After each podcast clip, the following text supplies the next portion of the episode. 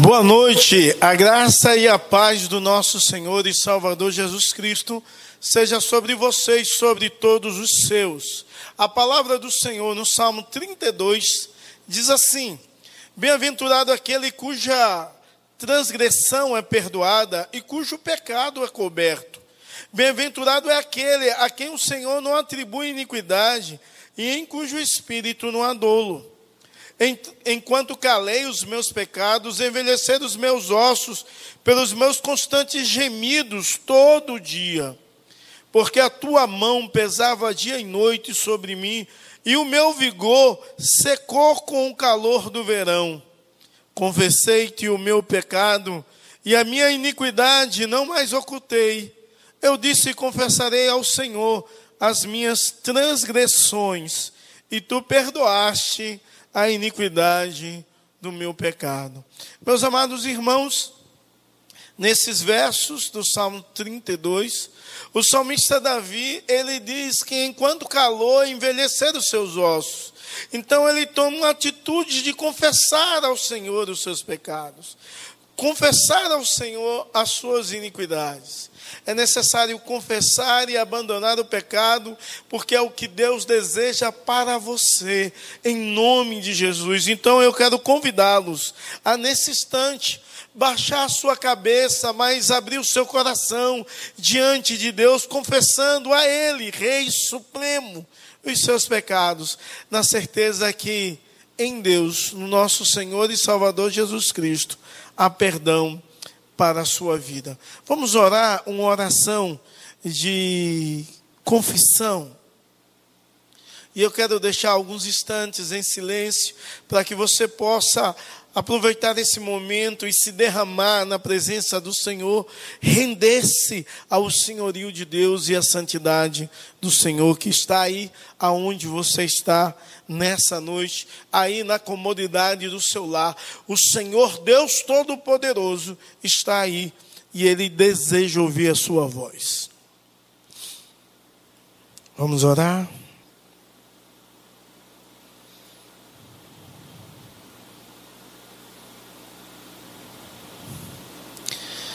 Senhor Deus, tem misericórdia de nós, porque pecamos contra o Senhor e ferimos a tua santidade.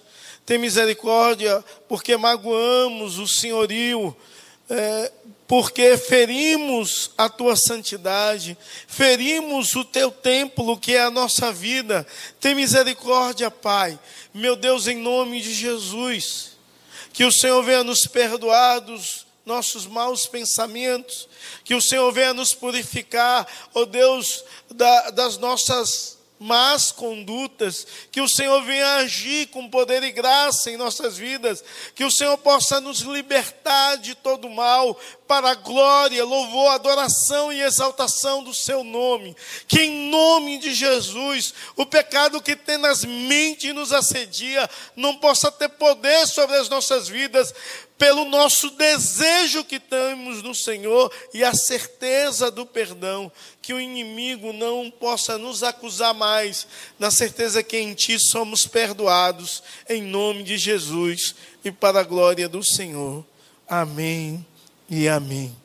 Meus amados, você que já orou e confessou dos seus pecados a Deus, tenha convicção que em Cristo nós somos perdoados, em Cristo somos restaurados, em Cristo somos nova criatura, em Cristo somos libertos e livre, livre para glorificá-lo, exaltá-lo com toda a nossa força, com todo o nosso entendimento.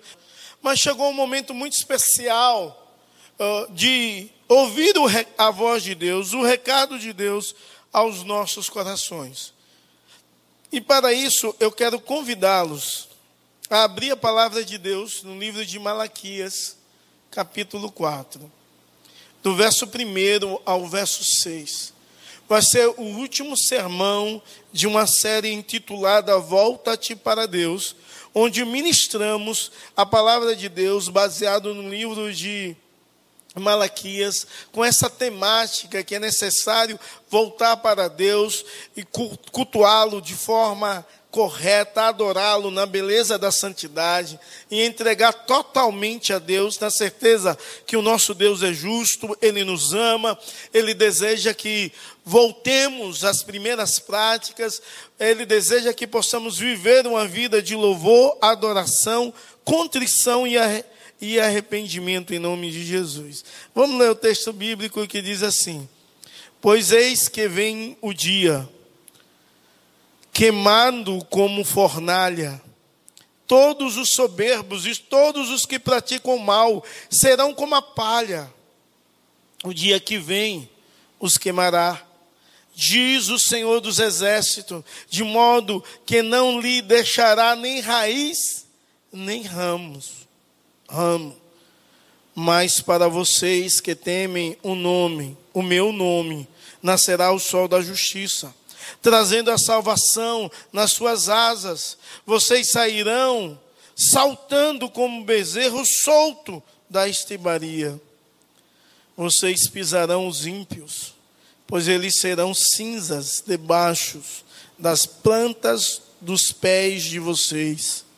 Naquele dia prepararei, diz o Senhor dos Exércitos, Lembre-se da lei de Moisés, meu servo, o qual lhe prescrevi em Horebe para todo Israel, a saber, os estatutos e juízos.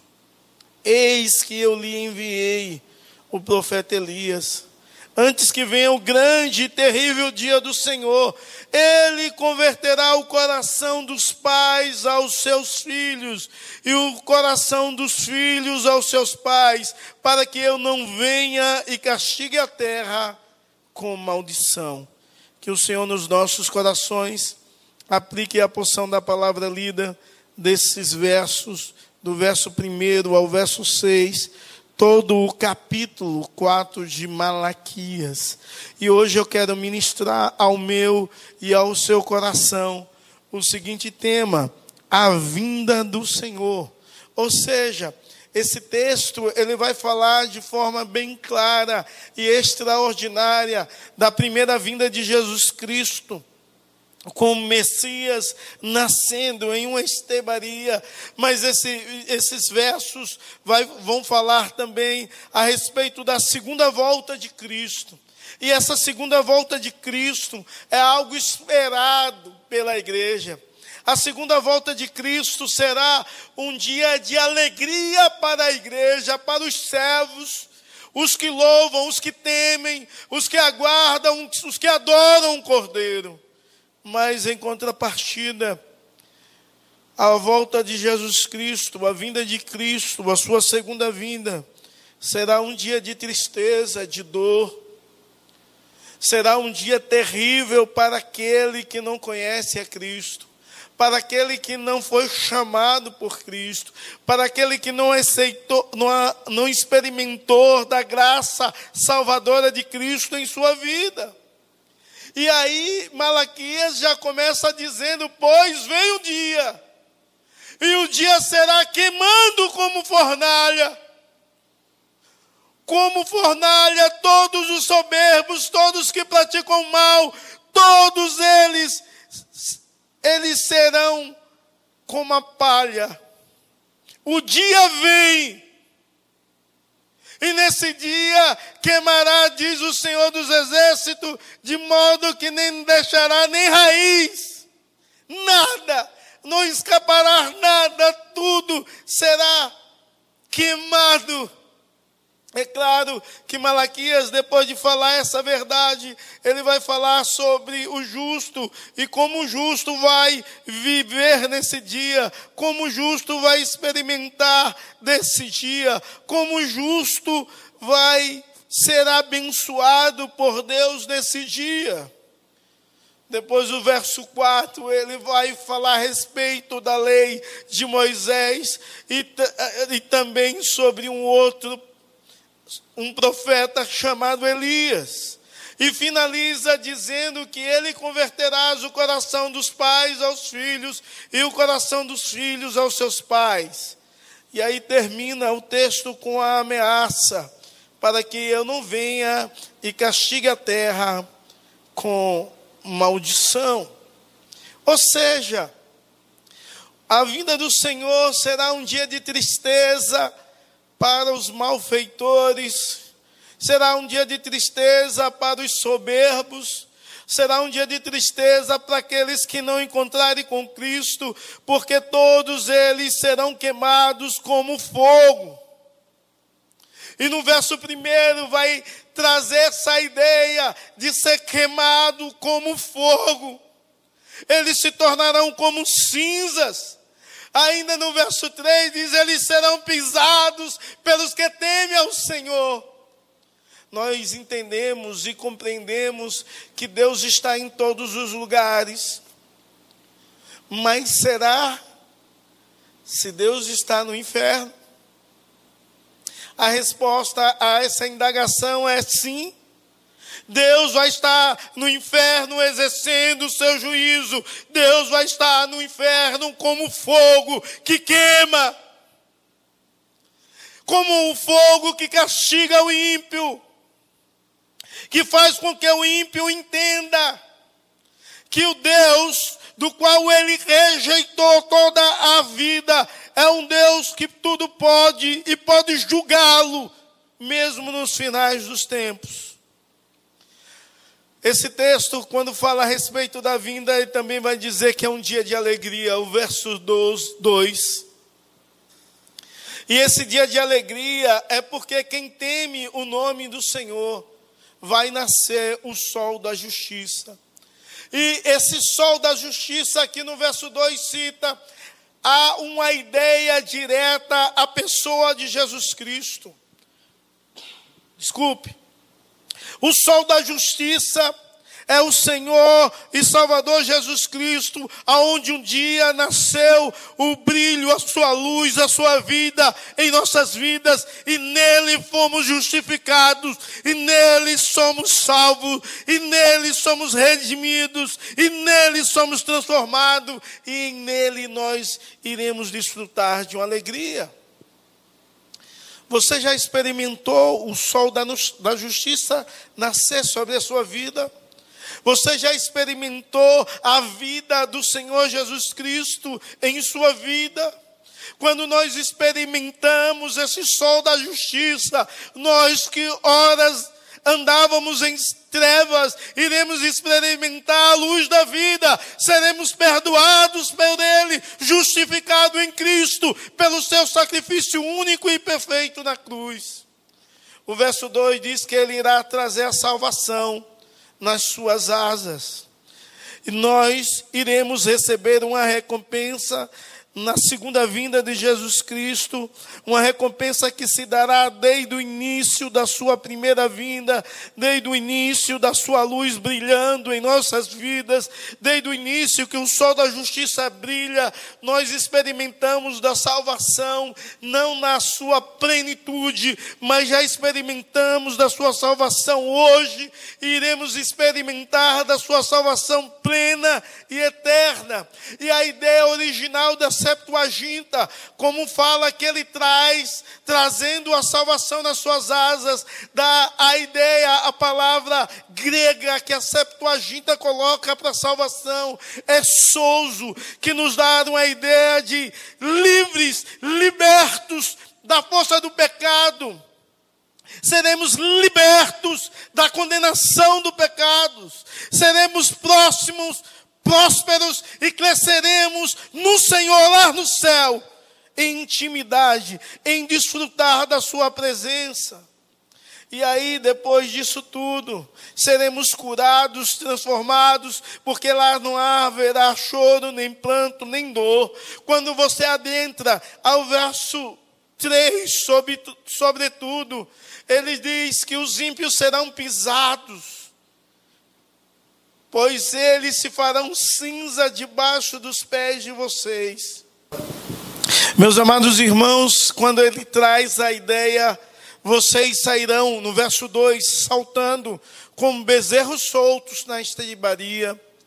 A ideia a, traz luz à mente, a ideia de um criador de vacas, que amarra a vaca logo de manhã cedo, para tirar o leite, amarra as pernas da vaca. e amarra o bezerro junto à vaca para que o bezerro estimule a vaca a dar leite. E depois de ele tirar o leite necessário, ele solta o bezerro e o bezerro sai pulando, saltitando de alegria porque está liberto. Essa é a ideia que Cristo nos traz. Essa é a ideia que Malaquias, inspirado por Deus, vai nos trazer. É uma ideia de alegria, de júbilo e de felicidade. Aqueles que temem ao Senhor, aqueles que andam com Deus, irá receber recompensa do Senhor na sua parousia.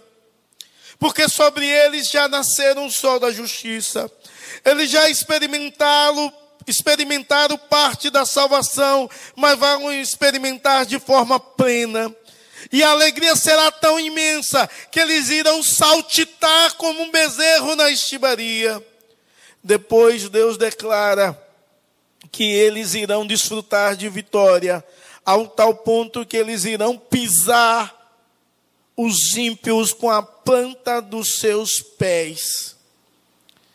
Diante dessas verdades, a igreja deve encher o seu coração de alegria, na certeza que Deus é aquele que faz a luz de Cristo brilhar em nosso coração, é aquele que traz libertação, cura, é aquele que nos une a Ele em prosperidade, não no sentido de sermos ricos, mas de desfrutarmos plenamente da presença dEle.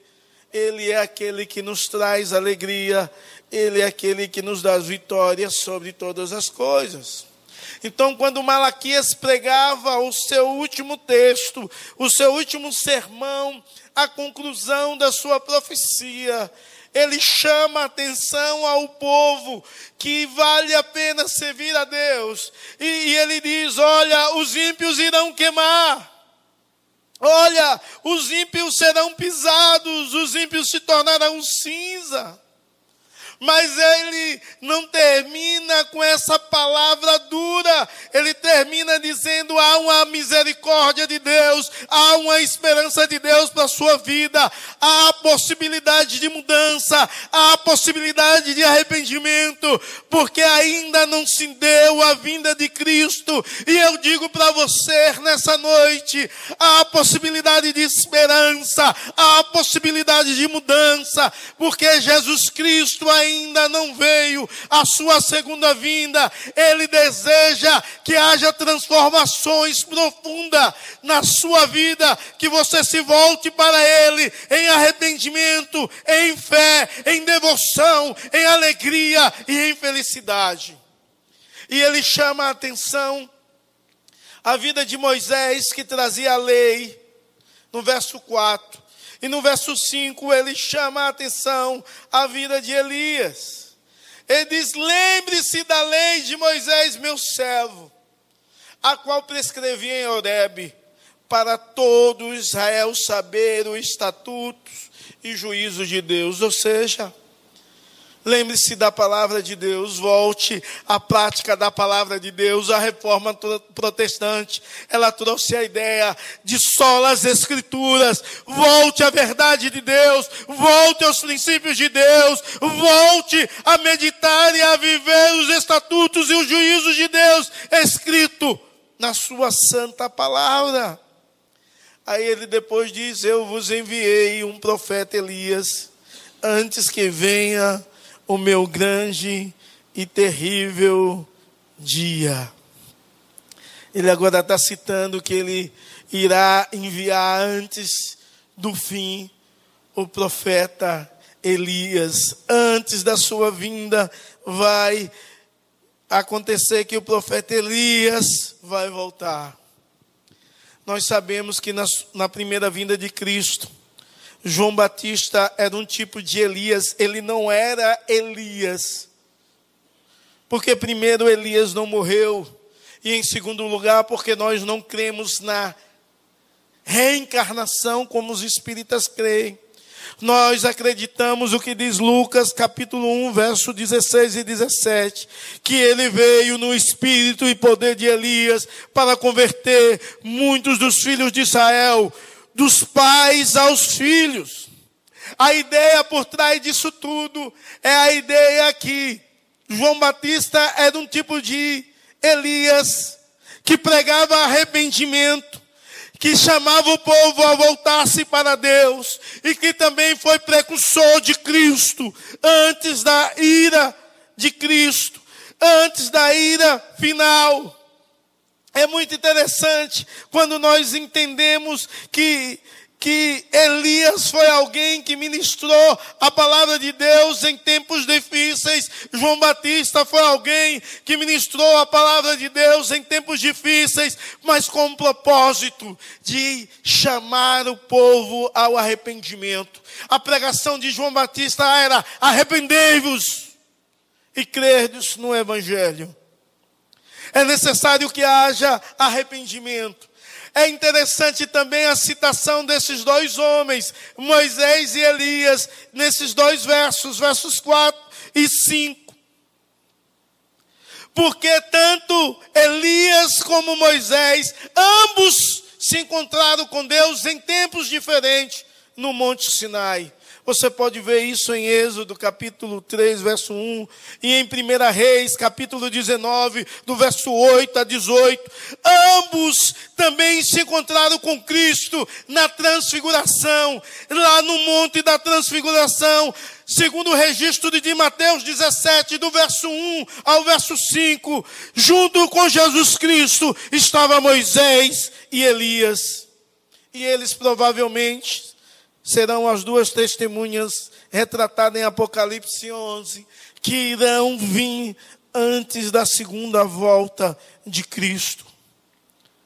As últimas palavras do Antigo Testamento é um alerta ao povo voltar à lei, a lembrar-se de Moisés, é um alerta até arrependimento, segundo a pregação de, de Elias, de João Batista e de todos os homens e mulheres que ministravam a palavra de Deus e chamavam o povo ao arrependimento, a voltar-se para Cristo, que há esperança em Cristo. E depois disso tudo, ele diz bem assim: que ele converterá o coração dos pais, verso 6, aos seus filhos e o coração dos seus filhos aos seus pais. Deus faz uma promessa final, uma promessa de reconciliação das famílias. Converterá o coração dos pais aos filhos. E isso é algo magnífico, porque tudo começou com a família que foi seduzida pelo pecado e a desarmonia entrou no lar desde quando entrou o pecado. Há uma promessa de restauração. Porque há uma incompreensão no meio da família. E é necessário que o coração dos pais sejam convertidos ao coração dos seus filhos. Haja compreensão, amor, perdão, respeito. Da mesma forma, é necessário que o coração dos filhos sejam convertidos ao coração dos seus pais. Seus pais não são perfeitos, eles erram, eles são falhos, mas você deve entender que Deus confiou a eles autoridade sobre a sua vida. Você deve honrar os seus pais, vocês devem respeitar os seus pais, vocês devem amar os seus pais e vocês devem aceitar a liderança de vossos pais. E talvez se você está nos assistindo, e você é casado e não tem filhos, mas você é filho, e precisa honrar os seus pais, mas o seu coração deve ser convertido ao da sua esposa, e o coração da sua esposa deve ser convertido ao seu, porque quando se brilha o sol da justiça em nossas vidas, somos transformados, e se você já é servo e serva de Deus, já brilhou a luz de Cristo sobre a sua vida, já experimenta da graça salvadora de Deus, da libertação, da cura, da presença de Deus, se você experimenta da vitória de Cristo, você deve experimentar já a reconciliação no seu lar, a conversão no coração de um ao outro. Porque quando isso não acontece, é um sinal de não estar acontecendo a verdade de Deus, a palavra de Deus sobre a sua vida. E o texto diz: uma ameaça muito dura, para que não venha e castigue a terra com maldição. Essa é a ameaça que termina Malaquias capítulo 4. Para que eu não venha e fira a terra com maldição. Deus ficou 400 anos em silêncio, até Mateus, até nascer o sol da justiça, até vir Jesus Cristo e brilhar a sua luz no meio dos homens. A terra foi ferida por maldição, mas em Cristo ela é liberta. E a nossa promessa é a promessa de restauração da família, é a promessa que Jesus virá irá exterminar todo o mal. É a promessa que há tempo, há uma oportunidade, há esperança de mudança. Você pode se render a Jesus Cristo. Você pode aceitá-lo como Senhor e suficiente Salvador. Você pode se render diante dele e dizer: Senhor, eu preciso mudar. E eu preciso que o Senhor me transforme, porque mudanças verdadeiras só acontecem em Deus. E eu quero experimentar dessa mudança. Desculpe, talvez você não conhece Deus ainda. Ele está aqui querendo que haja mudança. Deseja que você confesse os seus pecados. Deseja que você se volte para Ele em arrependimento e fé. Ele deseja que você experimente de todas as promessas dele, para que Ele não venha e fira você com maldição. Ele oferece a restauração em Cristo Jesus, o nascimento de Cristo. E o Senhor Jesus que veio com o propósito de brilhar a luz da justiça, com o propósito de nos justificarmos através da sua cruz. Ele vem na sua segunda vinda com o propósito de julgar toda a terra, todos aqueles que estão distante dele serão lançados no fogo, no lago de fogo e enxofre eles não irão morrer, mas irão sofrer eternamente, queimados. Eu quero te convidar a desfrutar da presença de Deus, e da paz de Deus, e da alegria de Deus, e da salvação de Deus. Ele está aí nos, aonde você está. E deseja, deseja mudar a sua vida, transformar a sua história, transformar a sua família, trazer paz para todos os seus. Em nome de Jesus e para a glória do Senhor. Amém e amém. Vamos orar? Deus, tu conhece o coração do teu servo, Pai, e da tua serva.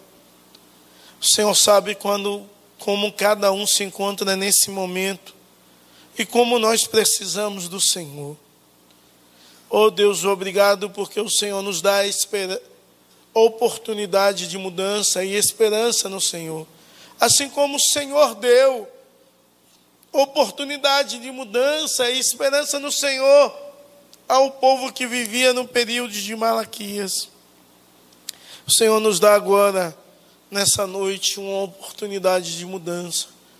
Que possamos, ó oh Deus, experimentar mais do Senhor e da tua bênção e que possamos nos entregar a Ti na certeza da Tua fidelidade, Deus, na certeza do Teu poder, provisão, direção e cuidado do Senhor sobre as nossas vidas. Em nome de Jesus. Amém e amém. Que Deus te abençoe. Que você se volte para Deus. Que você aprenda que todas as exortações dessa série de mensagens voltam para Deus tem como propósito de transformação da sua vida. Que a graça do Senhor venha ser sobre você mais e mais, sempre, em nome de Jesus. e para a glória do Senhor. Recebei a bênção e idem e fiquem em paz em vossos lares, na certeza que Deus está contigo todos os dias, até a consumação do século. Que a graça do nosso Senhor e Salvador Jesus Cristo, que o amor de Deus, o nosso eterno Pai, que a comunhão e a consolação do Divino Espírito Santo seja sobre você e sobre todo o povo de Deus, espalhados sobre toda a face da terra, hoje e para todos sempre. Amém. Deus te abençoe em nome de Jesus. E tenha uma semana abençoada para a glória do nosso Deus. Em nome de Jesus. Amém.